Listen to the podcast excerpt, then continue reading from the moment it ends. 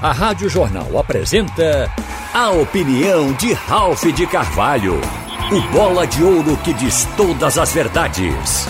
Ralph de Carvalho. Minha gente, um meio de semana muito bom para o futebol de Pernambuco. Um meio de semana de comemorações. Dois grandes resultados numa competição importante, de nível técnico alto para a região.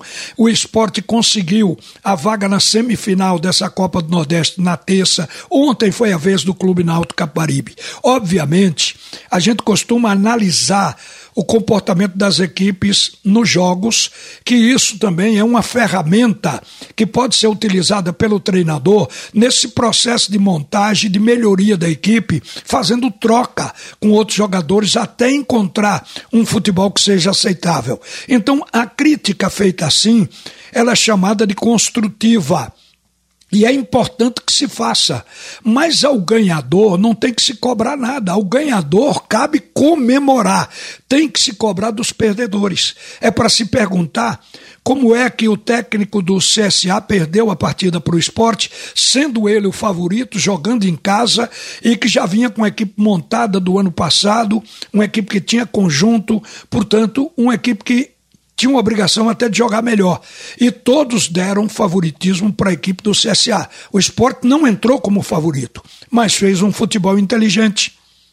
No primeiro tempo, o jogo era de bola aérea, o jogo foi nivelado no primeiro tempo. No segundo tempo, o esporte viu o gramado enxuto e resolveu tomar uma posição de cautela.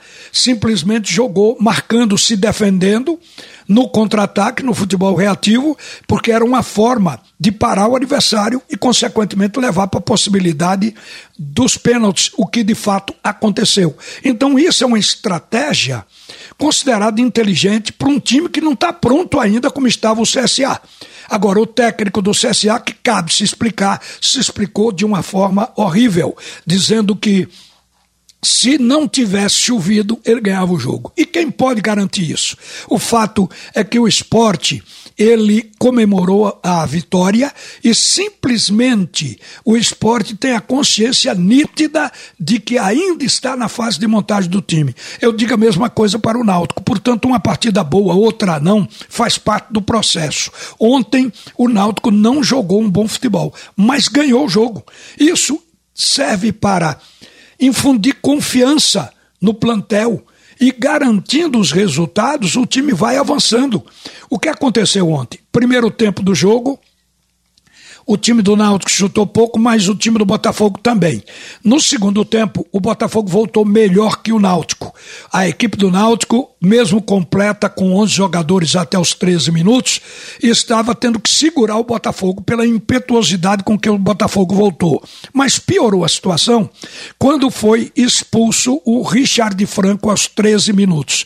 Ali naquele momento, a tendência de qualquer equipe que perde um jogador que fica com 10 e que joga pelo empate, porque ainda tem os pênaltis, quer dizer, essa equipe tende a se fechar. Foi o que fez o Clube Náutico Caparibe. Só que o Botafogo conseguiu fazer um gol. A situação aí teria que mudar. Já que o Botafogo está ganhando, aí o Náutico tem que sair para buscar fazer um gol para empatar. O Náutico demorou a sair, mas quando estava terminando a partida, aos 42 minutos, achou uma falta. E ali, bem cobrada pelo Júnior Tavares, resvalou na defesa e entrou no gol, empatou a partida. Quem tem que se explicar num jogo desse é o técnico do Botafogo. Por que se permitiu? O que é que houve com o Botafogo que, dominando o jogo, estando à frente do placar, ganhando por 1 a 0, permitiu ir para os pênaltis e acabou perdendo a partida? Quem tem que explicar isso é o treinador do Botafogo. O do, do Náutico não.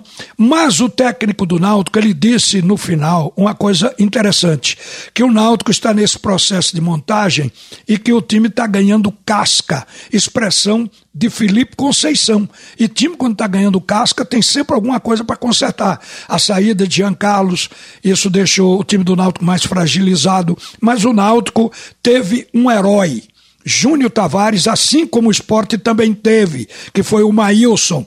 Mas é importante nessa hora dentro do elenco ter alguém que resolva. Na cobrança de pênalti, o Náutico foi adiante contando com seu goleiro, que defendeu um dos pênaltis.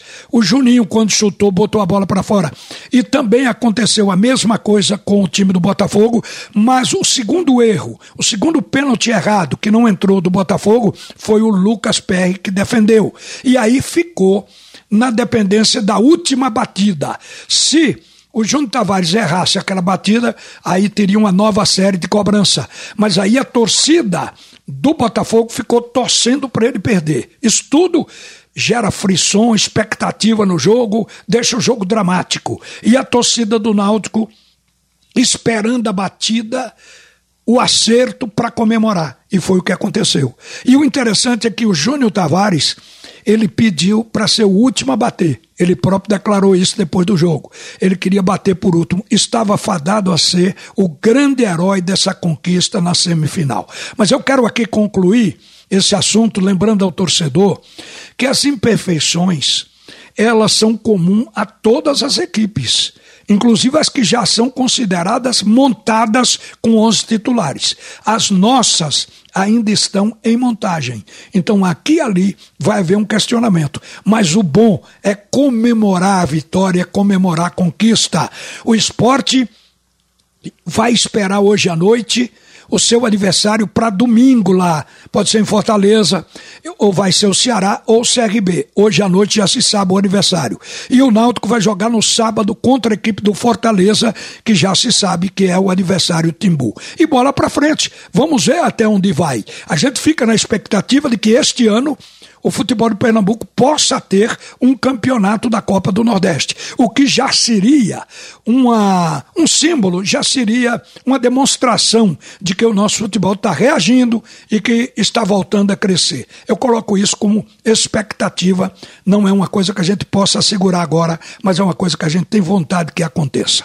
Por último, eu quero dizer a vocês que hoje o Escrete de Ouro vai transmitir o jogo da seleção brasileira contra a do Chile.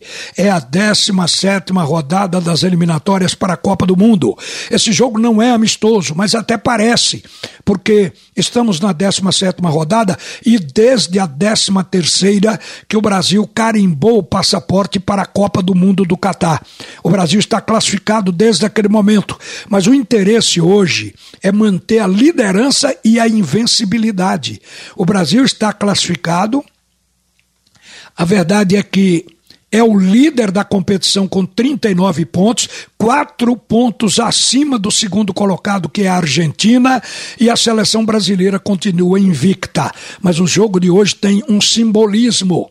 Pode ser a última partida de Tite no comando da seleção nacional, já que ele próprio disse que deixará o comando da seleção após a Copa do Mundo do Catar. Então vai ser o último jogo dele no Brasil, porque até os amistosos da agora por diante serão fora do nosso país.